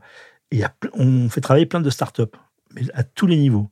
Tous les niveaux, parce que ça, ça leur permet effectivement de venir expérimenter un peu leur jouet, entre parenthèses. Je prends des exemples qui sont. Il y a quelques années, il y avait une start-up qui, faisait de la détection de drones. Donc, on les a fait venir sur Solidaise, en réel, en lien avec la préfecture, tout ça, qui ont commencé, qui ont mis des antennes, des machins qui arrivaient à détecter. Ça leur a permis ça. Il y a une autre start-up qui a commencé à faire du comptage, et du comptage réel, comptage caméra 3D. Je parle de ça il y a 6, 7 ans, 8 ans, où c'était pas encore trop d'actualité, tu vois. Et effectivement, on a commencé à faire du comptage en réel. Donc, elle venait, entre parenthèses, elle mettait en place des moyens qui ne coûtaient rien. Euh, nous, ça nous permettait de, voilà, de, d'être un peu meilleur et eux, ça leur permettait d'expérimenter leur truc, etc. Tu vois, et ça, ça aussi, les, pouvoirs publics venaient voir parce que c'est vrai que c'est un, terrain un peu expérimental, tu vois, les poursuites automatiques, par exemple, tu vois, avec des trackers, avec des poursuites, euh, ou d'avoir des mecs derrière, tu vois, des projecteurs, des mecs avec des trackers, une, une, une startup qui est venue à 3-4 ans, voilà, expérimenter ça sur des, certains concerts euh, etc., Donc on est très demandeur, les gens le savent, les gens autour de nous le savent, effectivement, parce que voilà, on offre la possibilité à ces gens-là de venir expérimenter des trucs. Nous, c'est du plus, c'est du mieux, voilà, et on le fait. Donc Solides, voilà, c'est du cœur, c'est beaucoup de bienveillance, mais il faut savoir passer un peu la main. Mais moi, je passe la main sur pas mal de sujets, hein, mais c'est pas évident de passer la main. Parce que. C'est difficile de lâcher ce métier? Non, difficile, non, non, parce que j'ai plein d'autres passions, donc euh, je, je m'occupe de mon site internet, de machin, je fais beaucoup de recherches sur ce métier-là. J'ai beaucoup de temps, enfin, j'ai pas beaucoup de temps pour faire ça. J'adore cuisiner en plus. J'adore faire de la cuisine, donc je passe beaucoup de temps à cuisiner. J'adore le vin. Le vin, voilà. J'adore, voilà, j'adore recevoir des gens. J'adore faire plein de choses. Tu veux, j'ai plein de passions. Donc, euh, et à un moment donné, il faut passer la main. Quand je dis il faut passer la main, il faut, voilà, il faut passer la main, quoi, parce que j'ai 65 balais, quoi, tu vois. Donc, euh, dans quelques années, ça va être mais c'est difficile parce que j'ai essayé quand j'ai fait le. Ça, c'est une petite anecdote, mais euh, comme je disais, on voit le directeur technique euh, voilà, au pied de l'événement sur le, Grand Prix de Formule électrique. Je m'en suis occupé pendant 5-6 ans, tu vois, avec Alou, etc. Et euh, j'avais dit, à, ils se reconnaîtront, hein, deux collaborateurs, ben maintenant, allez-y, vous êtes directeur technique, allez-y. Ah ouais, mais Raymond, mais s'il y a un problème, pourquoi veux-tu qu'il y ait un problème? Que je sois là ou pas là, de toute façon, s'il y a un problème, il y a un problème. Si tu as fait ton travail, voilà, tu, ne devrait pas y avoir de problème. Et si on a un, tu es là pour le régler, de toute façon. Donc, euh, ah non, non, mais non, non, non, c'est pas possible. Non, si tu es là, non, on ne veut pas. Enfin, toi, tu, les gens, voilà, ils se reconnaîtront, hein, mais ils ont, voilà, c'est la peur du risque, effectivement. Et cette peur du risque, elle est de plus en plus. C'est normal, c'est normal de ne pas prendre de risques. Je ne dis pas le contraire. Mais on prend toujours des risques dans la vie, quel que soit, que ce soit dans sa vie sentimentale, dans sa vie. Enfin, il y a toujours des petite prise de risque. Et les gens, maintenant, sont, on est dans une société où c'est hors de question de prendre un risque. Moi, je, que je, je ça pense, soit finance, enfin, je pense l'inverse. Euh, Ce n'est pas normal de ne pas prendre de risques. Ouais, c'est ça, Mais- oui, oui, oui. Enfin, c'est pas mais normal. c'est pas normal de moins- pas prendre de risques. On prend le moins Non, mais possible. il faut les mesurer. Tout à tu, fait. tu parlais de mon père de famille, Tout tu parlais d'analyse des risques. Tout à fait. ouais. Mais on a un métier où il faut prendre des risques, Ouais, qu'ils soient créatifs, de production, Ouais, ouais. euh, ou autres, mesurés. Mais c'est Bon. ça qui est génial. Tout à l'heure, tu disais euh, sur euh, euh, le sentiment des équipes après un événement, qui avait travaillé pendant un Mmh, événement, mmh. ce- cette décompression, ce sentiment de OK, mais je fais quoi maintenant? Ça, c'est à la marge sur un événement. Mais quand on a, comme toi, euh, 45 ans de, de carrière, de succession d'événements où on vit dans une adrénaline constante, je te lance là-dessus parce que tu m'as ouvert une porte. Mais euh, on arrive à, au fur et à mesure à, Ouais, ouais. à, à prendre du recul. à- Tout à fait. Moi, je prends du recul. Par exemple, je ne vais plus à l'étranger. Je fais plus d'opérations à l'étranger ou très peu. Mhm. Maroc, à la limite, mais je, je suis allé pas mal à une époque. J'étais au Qatar, etc. etc. Donc, euh, pays comme ça. J'étais beaucoup en Afrique aussi, dans plein de pays d'Afrique, tu vois, où. euh, non, je veux plus me taper 7 heures d'avion, enfin parce que j'ai plus envie, parce que voilà, pour X raisons. Et donc je fais encore, euh, voilà, je, travaille encore dessus, là, sur la cérémonie de la francophonie, par exemple. euh, On m'a appelé, donc j'ai fait des plans, mais j'ai fait assez à distance, etc. etc. donc je file un coup de main, parce que on me demande un coup de main, je le fais, mais j'essaye de me retirer petit à petit, parce que c'est bien pour moi, déjà. Et c'est bien surtout pour les autres, quoi, parce que les autres, il faut qu'ils, il soient là. Moi, j'aime bien, j'ai toujours mis les gens euh, toujours au pied du mur très rapidement. hein. Ils te le diront, enfin, tous les gens que je connais. euh, mais non, mais Raymond, mais pourquoi tu. Attends, mais j'ai pas encore. euh, J'ai dit, vas-y, vas-y, vas-y. Je suis derrière, de toute façon, pour l'instant, vas-y, profite. Hein. Profite, je suis là. Si t'as un souci, tu m'appelles, pas toi, mais, mais vas-y. Et donc, cette passation, je trouve que ça est importante. Et moi, si dans deux ans, trois ans, tu vois, je ferai encore quelques trucs pour le plaisir, si tu veux, mais psychologiquement, je, je veux faire autre chose. Mais c'est passionnant ce que je fais. Faire de la recherche sur le théâtre, sur l'argot, le, le technico-argot, sur toute l'évolution de notre métier actuel depuis 20 ans, etc. C'est passionnant, ça. Je, je récupère des tocs, des machins. Je, je- tu vois, on avait lancé un projet, mais ça n'a pas abouti et c'est fort dommage avec euh, Muriel Chaput, etc. Mais voilà, c'est- Oui. ouais, qui était de, j'avais dit, attention, on est, on a la chance actuellement, je crois que d'avoir encore les 4-5 euh, créateurs, entre parenthèses, des agences d'événements, tu vois, vivants. Mhm. William Perkins, Lionel Bellina, Michels, Mhm. et j'en oublie quelques-uns, tu vois. J'avais même à l'époque, il y a 3-4 ans, j'avais mis Bernard Jolin, parce que Bernard Jolin, c'est quand même Oui, bien sûr. voilà, qui est décédé il y a 3-4 ans. Mhm. Allons les interviewer, ces gens-là. Allons les voir. Ils- Qui nous parlent un peu de. C'est extraordinaire ce qu'ils ont fait, ces gens-là. C'est extraordinaire. À l'époque, il y avait été créé une agence d'événements. Il y avait, tu vois, il y avait rien. Enfin, il y avait rien. Il y avait. C'était pas évident. Enfin, moi, j'ai chapeau bas. Enfin, toi, ces gens-là, c'est extraordinaire. Donc, je dis, il faut aller les interviewer, ces gens-là. Il faut moins, tu vois. Et j'en ai parlé aussi à Romuald Gadra, etc. Bon, tout le monde a dit oui, mais après, ça s'est pas fait. Il y a eu le Covid, etc. Bon, c'était un peu compliqué, mais on était parti. Et avec euh, Muriel, on était parti sur le bon truc. On s'est vu plusieurs fois avec Yvan, etc. On avait presque, avec PO aussi, on avait Yvan. presque, voilà, on était presque allé interviewer. On avait des équipes, des machins, et, et boum, boum, c'est tombé. Voilà, c'est, mais peut-être jamais trop tard pour bien faire. Je vais peut-être profiter de là pour relancer l'histoire, et voilà. On va s'en parler après. Ouais, voilà. Euh, Raymond, Ouais. moi, je, je pourrais discuter encore deux heures avec toi, mais Le on a un format euh, à, à respecter à peu près, même si là, on le dépasse clairement et on. Et c'est top, en fait. C'est une super nouvelle. Je viens Euh, juste de commencer, moi, en plus. Là. Non, je rigole. 2024, Mm. Paris 2024. On a la chance, c'est génial. Mm. On sait tous les deux à quel point Mm. euh, c'est passionnant, c'est compliqué aussi, c'est Mm. complexe. Mais Paris va accueillir euh, les Jeux Olympiques 2024.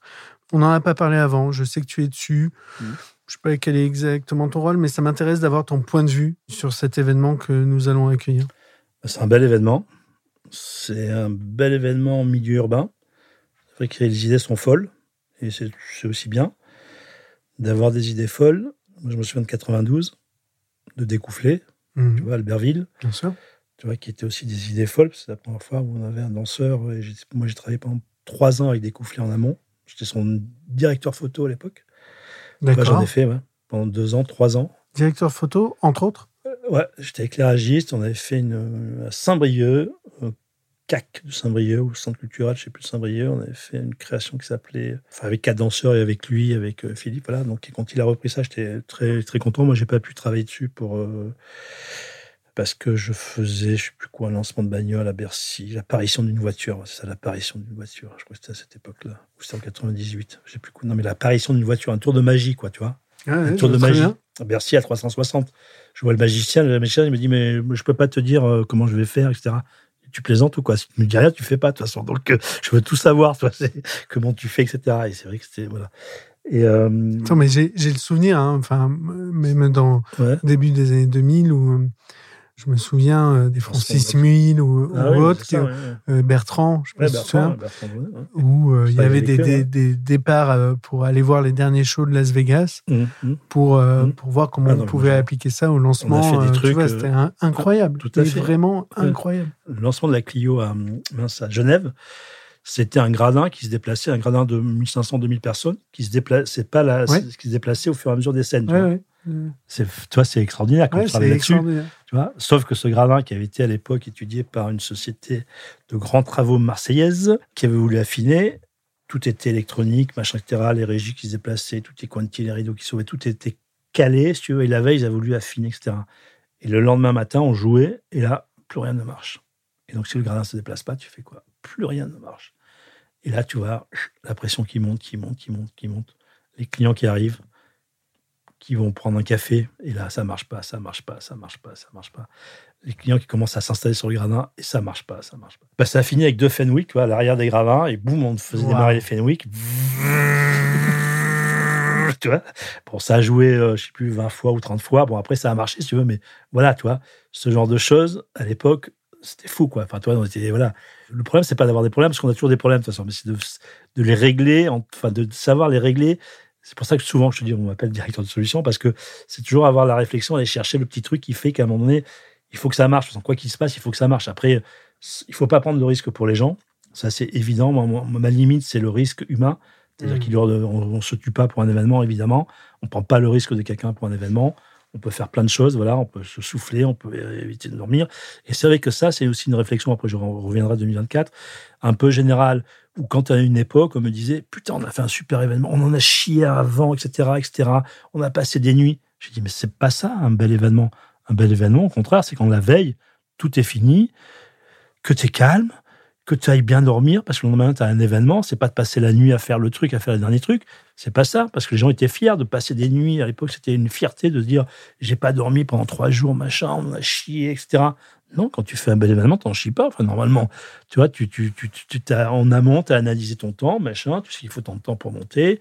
Tu fais un peu plus d'efforts, mais t'en chies pas. Enfin, un événement, normalement, ça se fait, euh, voilà, il faut que ça se fasse euh, normalement. Enfin, toi, t'as pas, euh, ah oui, c'est vrai, t'as raison, machin, etc. Enfin, bon, ça, ça, c'était une réflexion.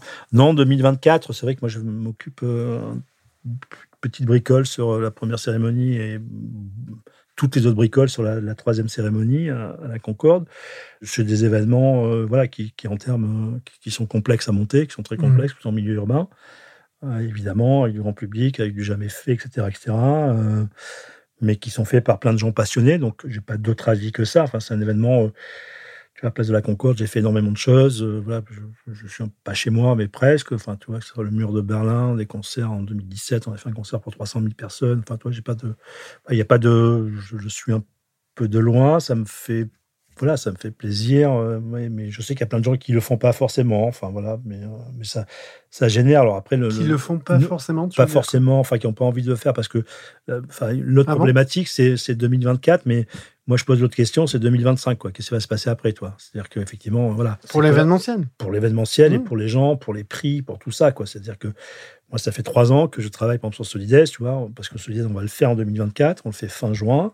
Mmh. Voilà, on sait que ça va être un peu compliqué au niveau, voilà, tout le monde va dire, euh, moi, je suis pris, machin, je suis pas libre, ou alors si je suis payé tant, etc., etc. Mais après, on va redescendre en 2025. On va redescendre, on va revenir à quelque chose de plus juste, tu vois, en 2025 tu prends les prix du gardiennage, tu vois, tu passes de machin, on va rajouter 15 euros à l'heure parce que tout le monde va dire, parce qu'il manque plein de gens. Par contre, les gens, quand ils sont habitués à un tarif, après, c'est difficile de redescendre bah, etc., etc., Donc, il y a plein de sujets. Mais, tu sais, c'est bien pour tout le monde. Enfin, c'est bien. C'est de l'exceptionnel, comme l'événement, mais j'ai presque envie de faire une, une pirouette en, en retombant sur ton mot de gestion de bon père de famille. Pour, moi, euh, il y, a, un sujet là. Si je sors juste des JO, mais que je dis les JO est un moment fort mmh. dans la vie de notre mmh. industrie et dans la vie de notre pays et dans la vie de notre filière événementielle, ça doit être géré aussi quelque part, en tout cas. Mais c'est qu'un moment fort, parce qu'après, il y a la réalité avant, la réalité après. C'est ça qu'il faut faire attention. Donc, ce moment fort, il y a plein de gens qui ont pas mal de recul par rapport à ce moment fort. Je pense qu'il faut l'avoir. Je connais plein de sociétés qui disent c'est euh, restons un peu en dehors, on, fait, on travaille, il vaut mieux garder ses clients qu'on a depuis 10 ans et les garder pendant 10 ans derrière que tout abandonner pour ça. Enfin, tu vois, je veux dire aussi, il y a aussi ce, ce choix-là qui est fait par rapport à des sociétés qui. C'est dommage, je pense qu'il faut avoir un entre-deux. Oui, mais voilà. Chacun. Voilà fait comme il peut. en tout cas, ça va être amusant. Moi, je vais m'amuser. Je, je, et, euh, Une chance formidable. surtout sur la cérémonie paralympique parce que c'est du fond. Je voulais pas le faire au début. J'ai travaillé il y a 3-4 ans déjà avec Thierry sur les premières analyses de flux sur la cérémonie numéro 1, il y a 3 ans, 4 ans. Thierry Romoul. Oui, avec Thierry et Arnaud. Et je ne voulais pas faire pour différentes raisons, parce que j'ai d'autres opérations, parce que voilà, j'ai plus envie de me mettre la pression sur des trucs. Et, quand j'ai vu un reportage euh, qui s'appelle Comme des phénix sur euh, Netflix, je ne sais pas si tu connais ce reportage, je t'engage à le regarder, Comme des phénix, c'est un peu sur l'histoire des, Paralympiques, etc. Quand j'ai vu ça, je me suis dit, bon, je, je, celle-là, je la fais parce que... non, mais tu vois, c'est, voilà, c'est parce que... Voilà, parce que j'étais touché, parce que voilà, dans ma famille, il y a des gens aussi qui sont comme, comme ça, et que je me dis, voilà, si ça va être ma dernière grosse opération, voilà, après j'arrête, parce que il y a la place, on laisse la place aux autres, maintenant c'est bon. Raymond Lopez, ça suffit, tu t'arrêtes.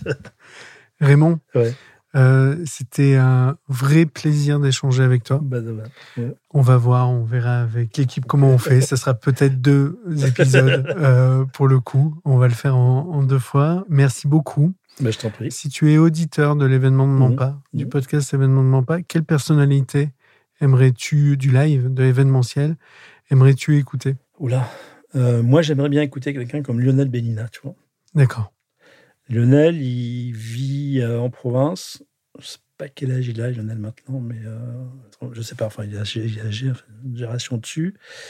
Et je pense que c'est important parce que c'est quelqu'un qui m'a aidé, enfin, qui m'a aidé, qui, m'a fait confiance tout début, quand j'étais minot, quand j'étais petit. Et, et c'est quelqu'un qui a fait de gros événements, qui a toujours été. C'est quelqu'un de fidèle, enfin, quelqu'un de bien. Donc, ça me ferait plaisir, hein, tu vois. Et s'il y en avait un second, bah, ça serait les, tous les noms que je t'ai donnés des gens de.